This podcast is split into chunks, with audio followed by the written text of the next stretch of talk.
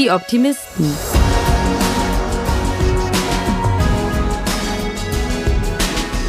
Der Podcast aus dem Eisele Verlag. Und damit herzlich willkommen zur zweiten Folge von Die Optimisten, dem Podcast aus dem Eisele Verlag.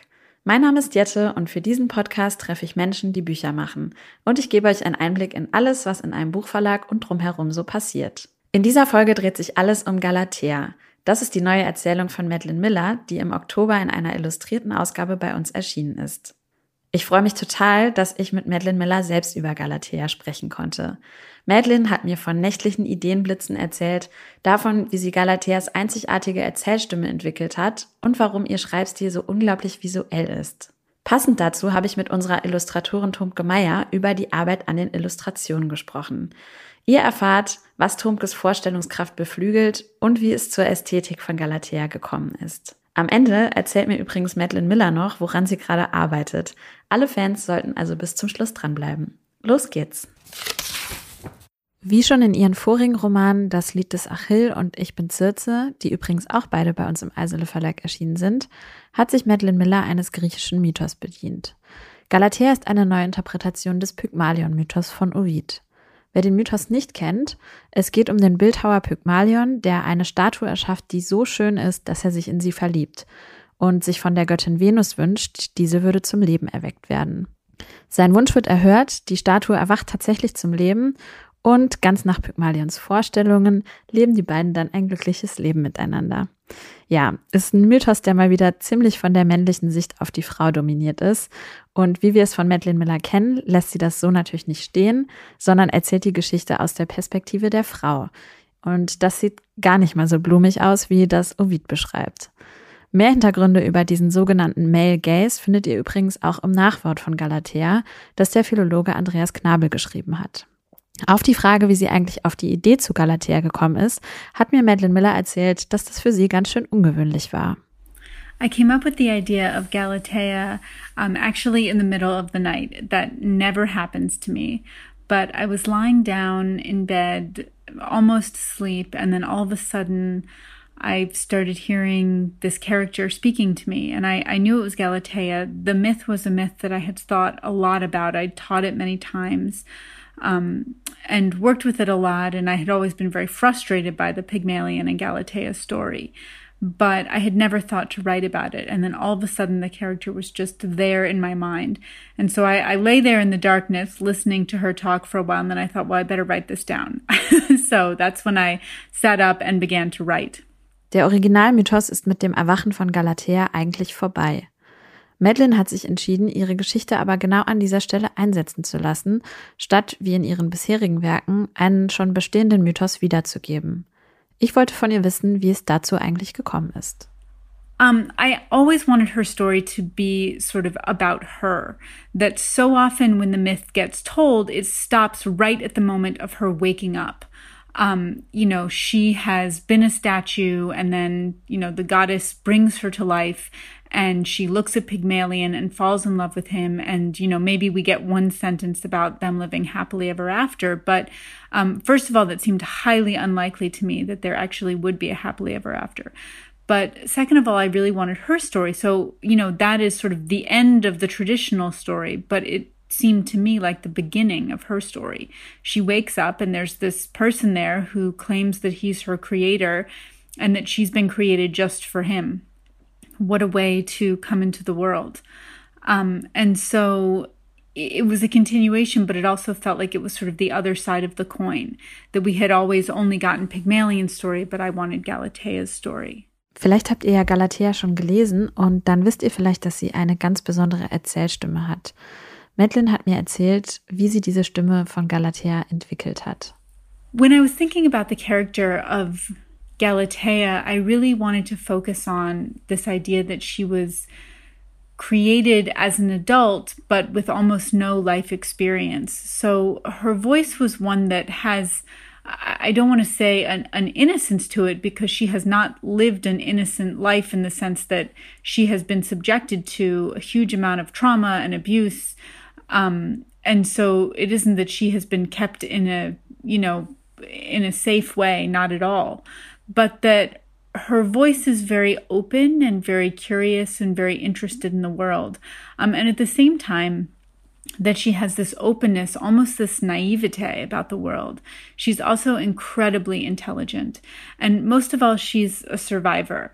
Um, and that was really how I how I saw her. That she she never gives up, and she um, is dedicated to helping her daughter as much as possible. For me, it always begins with voice. So I mentioned kind of hearing her voice in my head. I really let that voice just talk. And um, it really surprised me because she, as I said, is sort of has this very quirky way of speaking that is at once very open and, and almost something like innocent, but also very pragmatic and incredibly down to earth. And so I loved those two sides of her. And um, I really let her surprise me. When I started writing it, I had no idea what the ending of the story would be. Unsere Ausgabe enthält ja nicht nur den Text von Madeline Miller, sondern auch die Illustration von Tomke Meyer. Ich habe Madeline Miller noch gefragt, wie sie eigentlich das Verhältnis zwischen ihrem Text und diesen Bildern sieht. One thing that's been really thrilling for me with Galatea is to see the illustrations, is to sort of see um, artists uh, interpret it. And in particular, you know, when I write, I'm a very visual writer. I, I, I oftentimes actually write in a dark room um, because I like to be able to to picture the story in my mind, picture what's happening, how it's unfolding, the characters, how they're moving. I think that comes from my theater background, to being a director. I really oftentimes imagine that you know it's playing out on a stage in front of me. And sometimes i'm i'm in the play as one of the characters and sometimes i'm just watching it. But visual the visual component is really important to me. I have to be able to see what everyone is wearing what the cups are like what the jewels are like what the hair is like what people's facial expressions are like. Um, all that is really really important. And so having um, an illustrator tackle my work has been really exciting to see sort of people translate the images in my mind into images from their mind. So I'm thrilled about that. Diesen Teil fand ich tatsächlich besonders spannend, denn über das Text-Bild-Verhältnis habe ich auch mit Illustratorin Tomke Meyer gesprochen und mir damit sozusagen die andere Perspektive dazu geholt. Tomke arbeitet normalerweise für viele bekannte Magazine und Zeitungen, beispielsweise für die Zeit, vor allem für Zeitverbrechen, für die FAZ, das Rolling Stone Magazin oder für Brigitte Leben. Die Liste ist auf jeden Fall sehr lang. Sie hat in Hamburg Illustration studiert und schon während ihres Studiums erfolgreich ihre Selbstständigkeit aufgebaut. Umso mehr haben wir uns gefreut, dass wir sie mit Galatea gleich für ein ganzes Buch gewinnen konnten. Zum Kennenlernen bin ich mit Tomke direkt in die Entweder-Oder-Fragen gestartet. Analog oder digital? Uh, da geht's schon direkt los. äh, digital. Nachteule oder Morgenmensch? Morgenmensch. Lesen oder hören? Hören. Ruhe oder Trubel?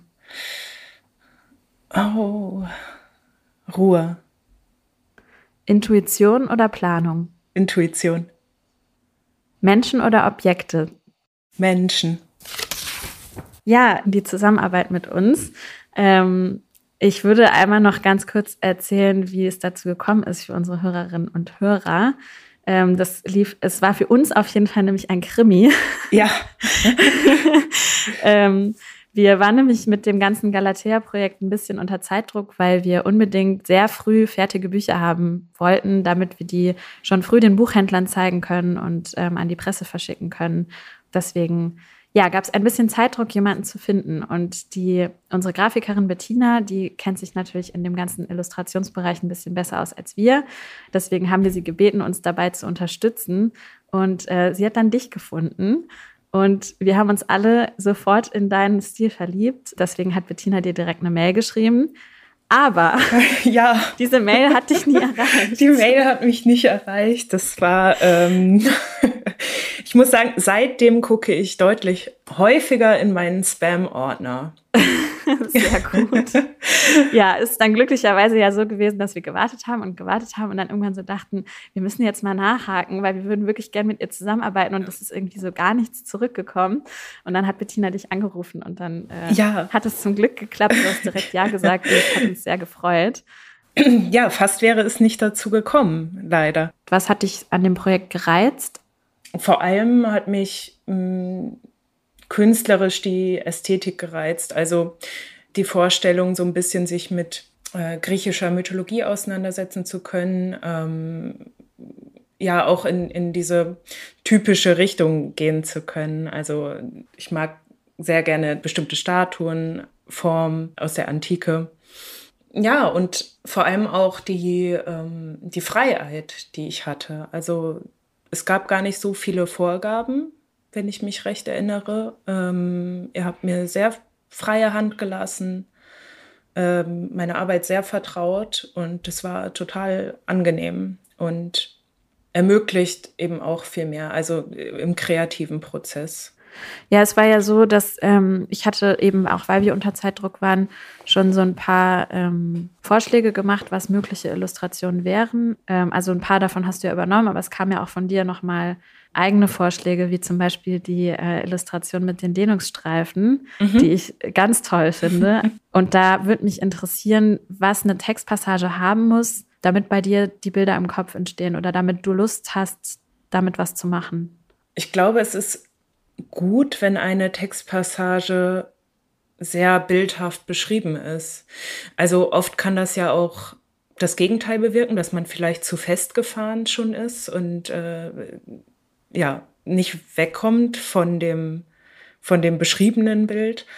Mm, aber für mich passt es eigentlich gut, wenn etwas sehr ja lyrisch beschrieben ist. Ähm, ich glaube, es gibt bestimmte Bilder, die mit denen kann ich mich dann besonders gut identifizieren oder ich kann mir vorstellen, das passt zu meinem Stil. Also es ist vielleicht eher die Richtung, dass ich, ähm, ich weiß nicht, wenn jetzt irgendein sehr, sehr statisches Bild beschrieben wird, kann ich mir auch nicht besonders gut vorstellen, das in meinem Stil umzusetzen und mhm. in, in der Art, wie ich zeichne. Also alles ist immer ein bisschen flowy und äh, ich, ich arbeite gerne mit äh, organischen Strukturen. Du hast eben schon gesagt, wir haben dir sehr viel Freiheit gelassen, aber vielleicht gab es ja auch Sachen, mit denen du irgendwie ein bisschen gestruggelt hast. Mm, ich glaube, das Herausforderndste an dem Projekt war die Zeit. Ich habe, ich habe noch nie in so kurzer Zeit so viel geschafft. Was aber auch ein, ein sehr, sehr gutes Gefühl war. Ähm, ja. Ich habe aber in der Vergangenheit häufig den Moment gehabt, dass ich dachte, oh je, das kann ich nicht schaffen.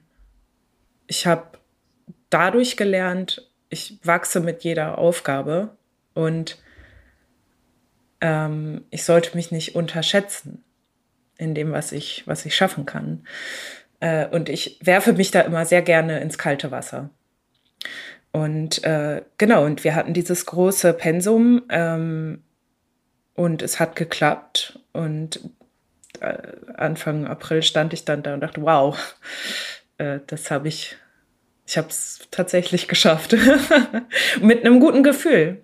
Du arbeitest ja sonst auch viel für die Zeit ähm, und Zeitverbrechen. Mhm. Das heißt, du arbeitest ja immer zu Text. Also du zeichnest ja nicht frei irgendwas, sondern du, du illustrierst ja immer Text. Siehst du die Bilder eher als ähm, Ergänzung dazu oder versuchst du immer auch im Bild die ganze Geschichte oder einen Teil der ganzen Geschichte schon zu erzählen? speziell jetzt im Falle von Zeitverbrechen, da ist es manchmal so, dass ich gar nicht den ganzen Text habe.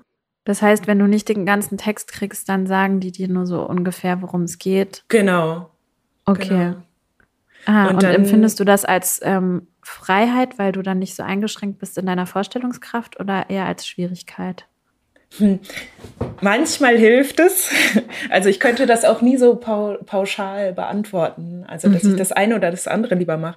Ähm, manchmal kann ich vielleicht mit dem Thema nicht so viel anfangen und brauche dann wirklich lange, um eine Idee zu, zu finden.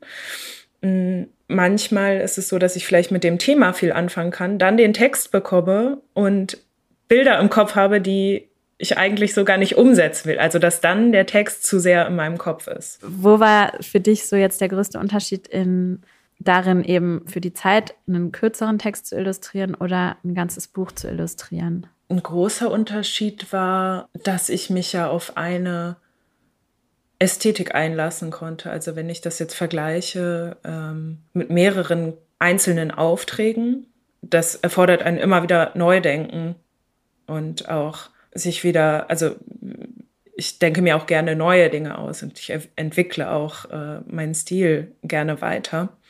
Beim Buch war es total angenehm, äh, Skizzen zu machen, einen Stil zu entwickeln und den dann einfach anwenden zu können. Es war nicht bei jeder neuen Illustration wieder eine neue Hürde da.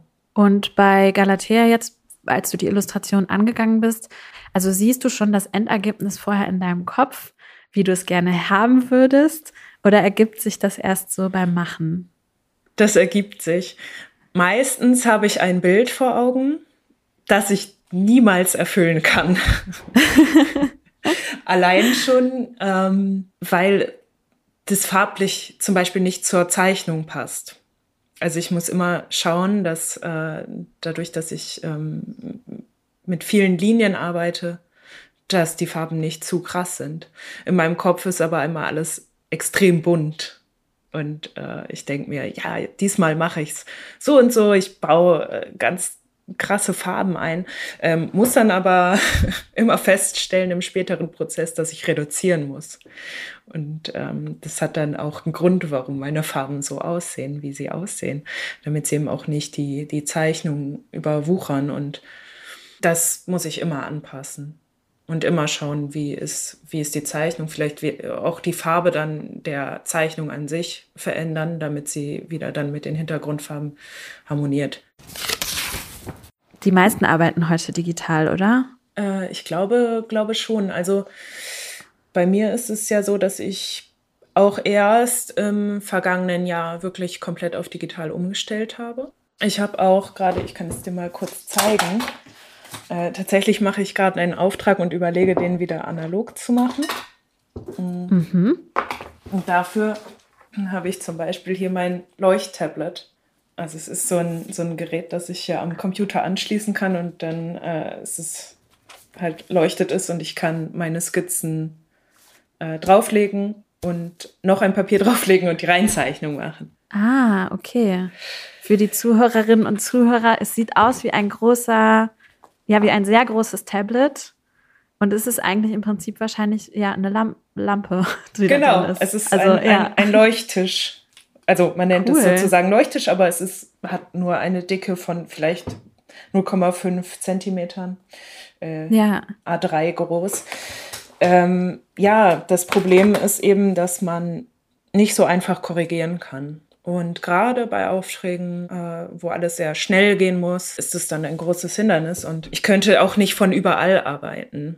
Ich arbeite jetzt nicht so die ganze Zeit von, von überall in der Welt, aber manchmal kommt es mir eben schon gelegen, dass ich zum Beispiel im Zug arbeiten kann, dass ich ja. ähm, auch einen Teil des Projekts habe ich auch in der Schweiz gemacht, äh, wo ich eine Freundin besucht habe und hatte da mein Arbeitszimmer und konnte mir alles aufbauen. Das, äh, war total gut. Und ähm, ja, das nur, weil ich komplett digital arbeiten kann. Es ist jetzt schon ein paar Monate her, dass du abgegeben hast, sozusagen. Mhm. Wenn du heute die Zeichnung ähm, anguckst, wie, wie, wie stehst du zu denen? Ich schaue mir die Sachen gar nicht so häufig an, außer ich äh, bearbeite meine Website vielleicht und, und bereite mein Portfolio auf. Vielleicht auch, weil ich so ein bisschen Abstand erst zu den Sachen brauche. Von daher habe ich mir noch nicht viele Gedanken darüber gemacht, wie ich jetzt zu dem Projekt stehe. Wahrscheinlich würde ich äh, wie immer denken, oh, da hätte ich noch was machen können. Ähm, hier hätte ich auch noch mal was verändern können. Aber äh, ich glaube, es ist ein bisschen, vielleicht ein bisschen mühselig, ständig in solche Gedankengänge reinzukommen. Und äh, vielleicht ist das einer der Gründe, warum ich da nicht so viel dann reinschaue. Was stimmt dich gerade optimistisch? Ui. Ich weiß, es sind schwierige Zeiten. Ja, es sind um extrem schwierige Zeiten. Ähm, wobei ich sagen muss, tatsächlich jetzt seitdem, seitdem ich mein Studium beendet habe und mich voll und ganz auf die Illustrationen ähm, konzentrieren kann, läuft es auch sehr gut. Und ich glaube, was mich, also das stimmt mich optimistisch darin, auch positiv in meine Zukunft zu sehen. Mir haben beide Gespräche wieder extrem viel Spaß gemacht. Hier bei uns im Verlag laufen ja alle Fäden so ein bisschen zusammen und wir sind sehr viel mit Organisation und Planung beschäftigt. Und deswegen war es auch für mich sehr spannend, nochmal genauer nachzufragen und Autoren und Künstlerinnen über ihre Arbeit sprechen zu hören. Und ich finde, obwohl die beiden gar nicht direkt zusammengearbeitet haben, haben sie anscheinend doch ziemlich gut zusammengepasst. Ich finde, das hat sich besonders darin gezeigt, wie sie jeweils über den Zusammenhang von Text und Illustration sprechen. Abschließend habe ich Madeline noch gefragt, woran sie gerade arbeitet, auf was wir uns also als nächstes freuen dürfen. In terms of right now, um, I am actually working on a Persephone story. Um, this was the first Greek myth I ever learned. I think that's true for a lot of people. Persephone is usually the the first myth we learn, and because it's about the seasons, of course. Um, but I'm very interested in the triad of Persephone, Demeter, and Hades all together, and sort of the dynamic of their um, relationships to each other. And uh, I think that's all I can say. I'm very superstitious, and so I don't usually like to talk about what I'm working on. But I'm working very slowly, which is always how I work. Um, with the exception of Galatea, which kind of came to me in this lightning bolt uh, my my novels always take a very very long time. So um, who knows how long this one will take? I would love a little bit of that Galatea energy coming in. Also für den nächsten Roman müssen wir wohl noch ein bisschen warten, aber vielleicht haben wir auch Glück und es schlägt noch mal so ein kleiner Lightning Bolt ein, so wie bei Galatea.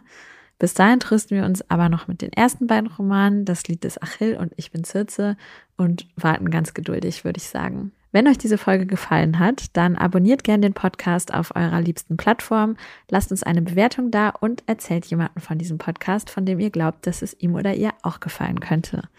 In der nächsten Folge geht es sehr intensiv um Text und Sprache, denn ich treffe eine unserer Übersetzerinnen. Bis dahin passt auf euch auf und bleibt optimistisch.